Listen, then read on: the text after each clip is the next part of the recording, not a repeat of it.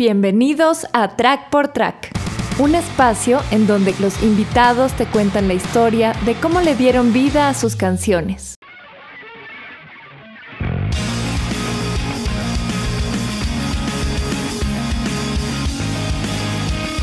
Hola, yo soy Martín Inhoff, baterista, fundador y compositor de Sónica. Hola, yo soy María, parte de la alineación original y bueno, integrante de Sónica.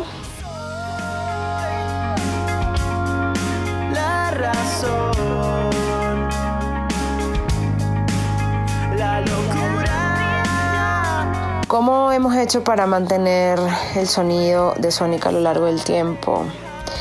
Bueno, yo creo que la base es Martín. Martín siempre ha sido la mente maestra detrás de las canciones, ¿no? Y mm, si bien varios integrantes contribuyeron con arreglos eh, o propuestas eh, importantes, ¿no? Creo que pues al final siempre como que el director de orquesta musicalmente eh, hablando en la banda fue Martín.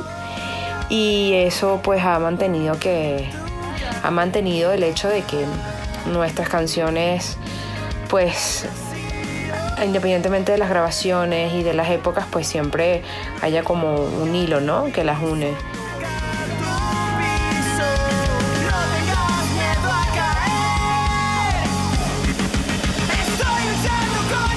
de B-Sides.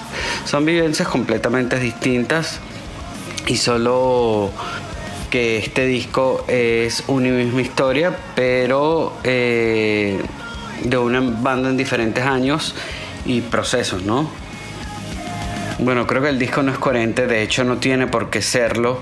Es calidad y técnicas de grabación diferentes, eh, distintos integrantes, eso quiere decir distintos cantantes, distintas maneras de ejecutar los instrumentos, vivencias distintas también, no es lo mismo eh, cuando se compuso tarde o temprano, éramos chamos de colegio, eh, que no teníamos ningún tipo de responsabilidades más que el colegio básicamente. ya después de lo que escribo sobre ti, pues había toda una maquinaria detrás de Sónica, patrocinantes, manager, etcétera. Igual en Once ya era pues apostar a lo que nosotros queríamos, ya éramos adultos, era un tema de que queríamos grabar afuera y ver cómo sacábamos el tiempo en nuestros trabajos para poderlo hacer.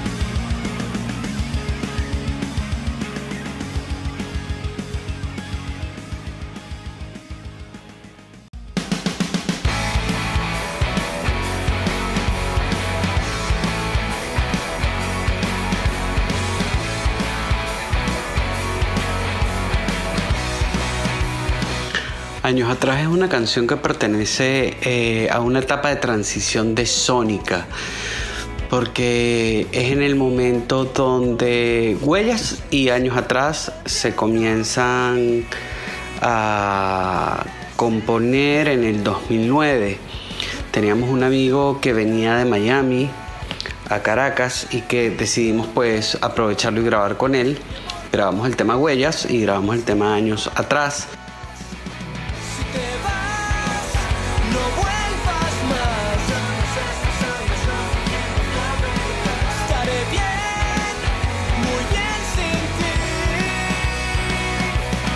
Una etapa difícil de la banda porque ya Leo había acabado de salirse y simplemente estábamos Ricardo Amarillo.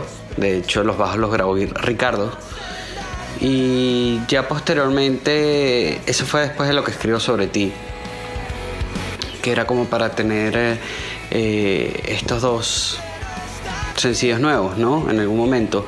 El hecho es que, bueno, posteriormente Ricardo sale de la banda, estábamos en una pausa y cuando entra el Marco e Iván retomamos huellas y la volvemos a grabar. Y de la que se había grabado anteriormente, huellas y años atrás, se mezclan nada más años atrás y huellas no se terminó nunca esa primera versión hasta que entra Marco e Iván y se vuelve a grabar huellas y esa es la historia de años atrás pues un B-side, un single que nunca salió, que nunca sonó en ningún lado y hoy en día está en el disco de B-sides.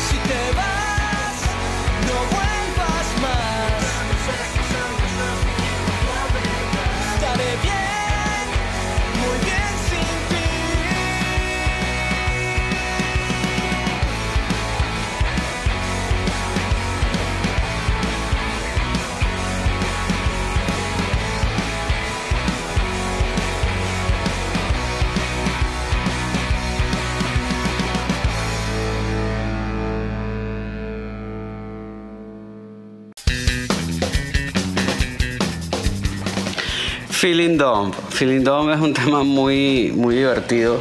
Aparte es bastante tonto, pero es un tema que compuse con un cantante que tuvo Sónica, que se llamó Leopoldo, que no mucha gente supo, pero simplemente estuvo en una presentación y ya después pues no siguió formando parte de la banda.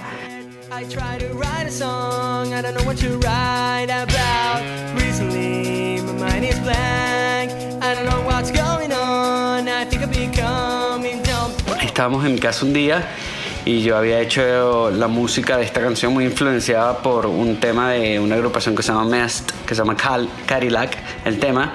Y recuerdo decirle que escribamos una letra a esta canción, a esta música que tengo, y no sabíamos de qué hablar. Y simplemente le dije, entonces hablemos de esto, de que no tenemos ideas para componer esta canción. Y así fue saliendo súper espontáneo y de eso habla la canción, básicamente.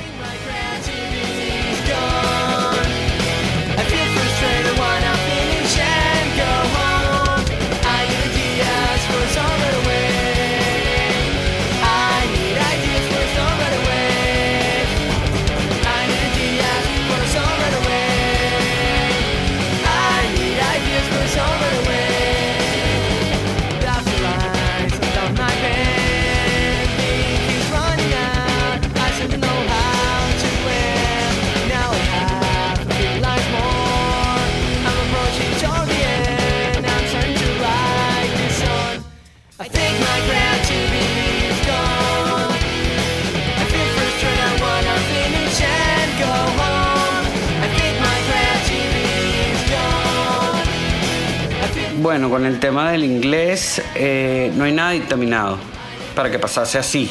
Simplemente yo estoy muy influenciado por bandas eh, anglosajonas y para mí a veces, muchas veces, es mucho más sencillo poder tararear o imaginarme una melodía en inglés.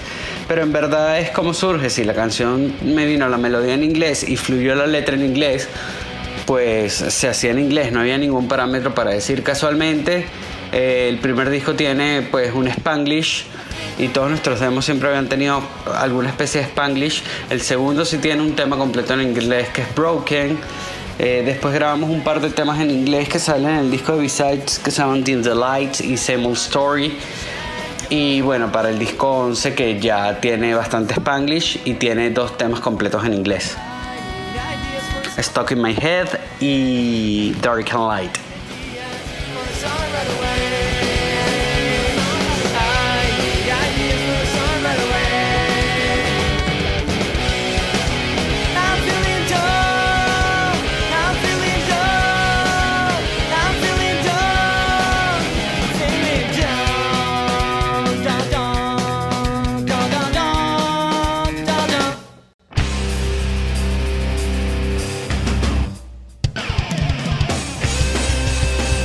Hacer este cover de Caramelos de Cianuro sin avisar surgió en un cumpleaños mío. Estaba Fernando de Pizú, había gente del Freak, de diferentes grupos en general, amigos en mi cumpleaños y salió la idea de por qué no hacer un disco tributo a los mejores discos de las bandas nacionales venezolanas. Y en ese momento recuerdo que listamos el Harkiri de Caramelos de Cianuro, el Amas de Candy 66, etc. Entonces, bueno, decidimos pues hacer este primer disco de Harakiri City, tributo. Y las bandas que estábamos ahí, pues elegimos nuestras canciones, obviamente una canción que, que, se identificara con el estilo de la banda. En este caso, pues por tratarse de ser la canción más punk de este disco, pues la asumimos nosotros. Recuerdo que Gaélica también tuvo una participación con Interpol, eh, Marilyn, Pizun, varias bandas pues grabaron los temas, For Deluxe también. Y cuando le comentamos la idea a Libero, que era el, el manager en ese entonces de Caramelos de Cianuro, quedó encantado y dijo: No, esto lo tenemos que lanzar con Pepsi, vamos a aguantarlo. Y en ese interín, pues que él estaba en las negociaciones para lanzar este disco, pues lamentablemente murió y ya las bandas decidieron hacer con el tema que habían grabado pues lo que querían, pues cada quien lo sacó por su cuenta. Nosotros lo incluimos en este disco de B-Sides.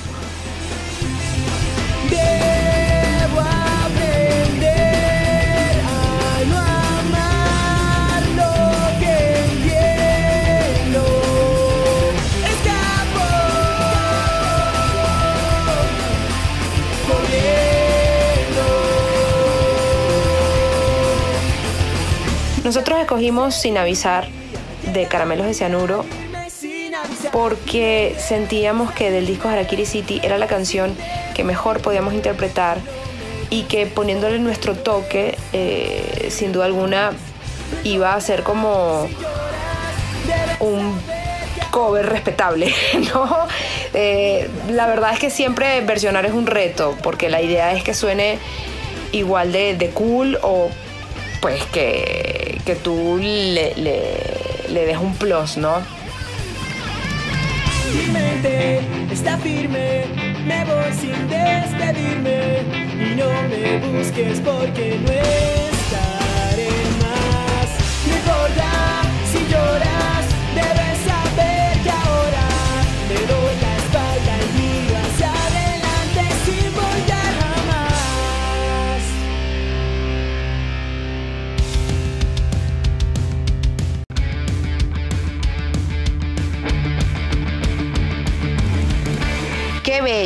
Bueno, si retrocediéramos en el tiempo y, por ejemplo, nos detuviésemos en el año 2000 y viniese alguien y me preguntara, oye, eh, ¿te gustaría cantar una canción en Sónica? Yo creo que primero me hubiese cohibido, me hubiese dado mucha pena y seguramente no hubiese tenido ni la preparación, ni la seguridad, ni la confianza. Pero bueno, por algo pasan las cosas. Martín tenía una idea de un EP de temas de pop de los 80 venezolanos, eh, un proyecto que está en stand-by. Yo inmediatamente pues se lo aplaudí, le dije, sí, Martín, vamos a hacerlo, vamos a hacerlo. Pero bueno, como básicamente nada más quedamos él y yo, él me dijo, bueno, las cantas tú, por descarte. Y yo le dije, bueno, ok. Y me preparé mucho para eso, me preparé mm, musicalmente, técnicamente y, mm, y también emocionalmente, porque para mí era muy difícil, sobre todo uno siendo mujer, bueno, me venían preguntas como, ay, y si a la gente no le gusta, ay, y si no lo haces bien, ay, pero ¿y qué tal si la gente no lo recibe con agrado? Pero bueno, esta fue la primera canción que salió de este P. Qué bello, compuesta por Rudy La Escala, interpretada por Kiara, canción que en su momento fue vetada de muchas radios. Este, me acuerdo claramente de que en México eh, la canción se prohibió simplemente por atrevida. Eh, bueno, estamos hablando de los 80, obviamente. Ya después de la música urbana y el reggaetón, pues qué bello, es una, es una poesía. en todo caso, eh, bueno, sí, surgió. Martín propuso, como siempre, la mente maestra del director de orquesta propuso la canción. Yo hice como eh, unas movidas ahí de producción, como vamos a recortar esto, adelantamos esto, cortemos aquí, peguemos allá, ¿no? Y Martín, creo que lo lindo de esta canción es que me dio carta blanca en, bueno, mira, tú cántala como tú quieras, arréglala como tú quieras, haz lo que tú quieras. Y fue como, ¡woohoo! Juguemos. Porque bueno, siempre, eh, obviamente como hermanos nos, nos, nos ha dado trabajo siempre ponernos de acuerdo, pero no sé qué pasó esta vez. Fluyó maravillosamente.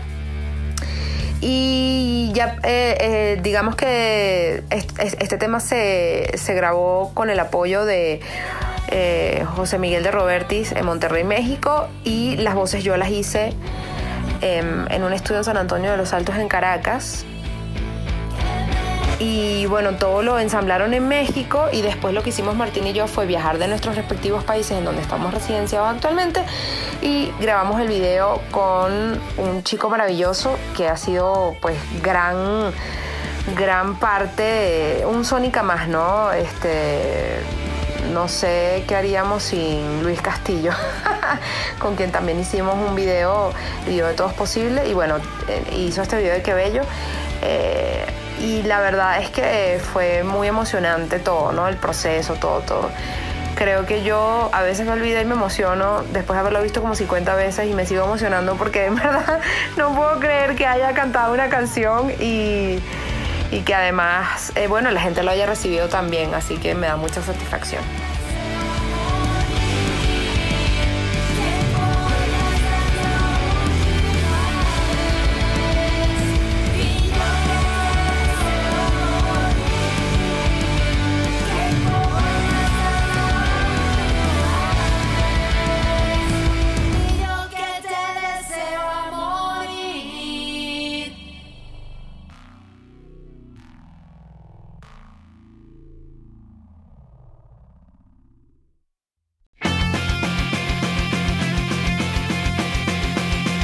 Yo creo que Sónica logró muchas cosas gracias a la constancia y aunque muy punks, éramos bastante disciplinados.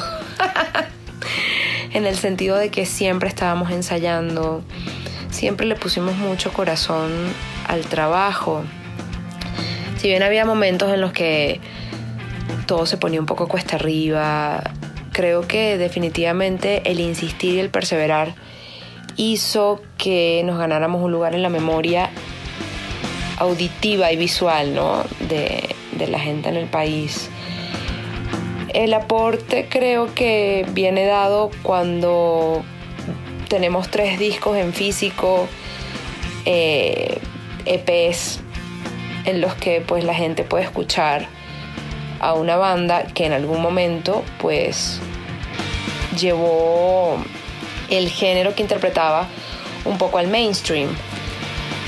En algún momento lo llamaron neopunk, después lo llamaron happy punk, después fue pop punk, punk californiano, todo se mezclaba, todo se separaba, pero creo que es eso básicamente, que además, y lo sé porque mucha gente súper linda se me acercaba y me decía, oye, yo toco guitarra gracias a Sónica, yo conocí el punk gracias a Sónica, eh, yo eh, siempre me inspiraste, María o Martín, quiero ser como tú, quiero tatuarme como tú y tocar batería como tú. O sea, yo creo que más que un aporte es la influencia positiva que logras en los demás, no solo culturalmente hablando, sino, bueno, intelectualmente también, porque yo creo que siempre trabajar duro trae lindos resultados y creo que pues perseverar va a hacer que nos mantengamos siempre en el recuerdo de, de la gente y que tengamos un espacio dentro de su gusto ¿no? musical.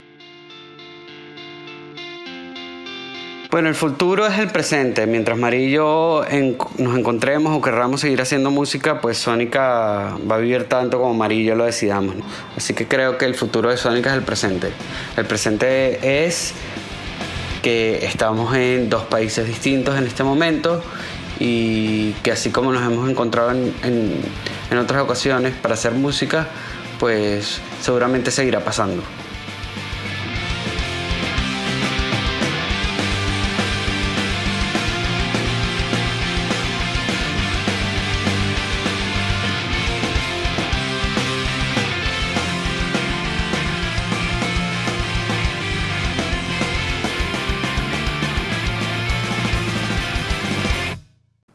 Para escuchar el resto de este episodio, encuéntranos en Patreon como Track por Track. Si te gustó lo que acabas de escuchar, visita backstagevalencia.com y entérate de los servicios que ofrecen como afinación de voces e instrumentos, grabación y captura profesional de audio, mezcla profesional en línea a remoto, postproducción de audio y producción musical integral para artistas y bandas. Backstage Studios Valencia es el equipo de trabajo que necesitas para desarrollar tu carrera musical. Antes de despedirme, quiero aprovechar para saludar a Supermastering. Ellos ofrecen mastering online analógico y digital totalmente personalizado y en tiempo récord, edición y postproducción de audio y restauración de proyectos musicales. Supermastering, no te quedes fuera del juego. Suena como los grandes, suena como el mercado te lo exige. Síguelos en Twitter e Instagram como Supermastering.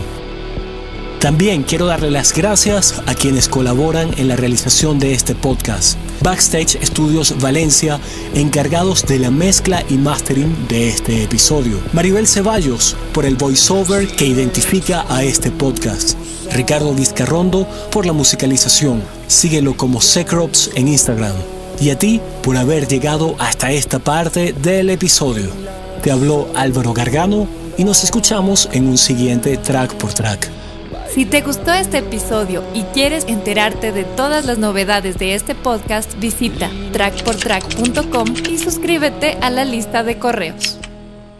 ¿Qué